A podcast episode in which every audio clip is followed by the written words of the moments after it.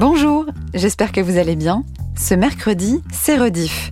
On retrouve Sandrine et Karine Weber, psychologues, qui vont nous parler de maillot de bain. Rassurez-vous, elles ne vous parleront pas de morphologie en H, en 8 ou que sais-je. Elles vont plutôt discuter de confiance en soi et d'acceptation.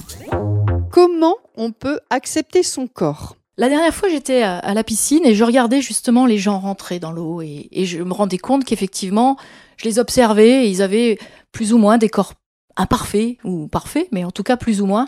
Et je me suis fait cette réflexion. Je me suis dit, comme dirait le philosophe Alexandre Jolien, mon corps est répugnant, mais comme dirait le psychologue Alfred Adler, je suis la seule à m'en préoccuper. Et peut-être que le curseur, ça serait justement celui-là, de se rendre compte que on est très juge avec nous-mêmes et comment on fait à un moment donné pour que ce corps et nos pensées soient un petit peu plus en adéquation. Retrouvez cet épisode en intégralité mercredi. Bonne semaine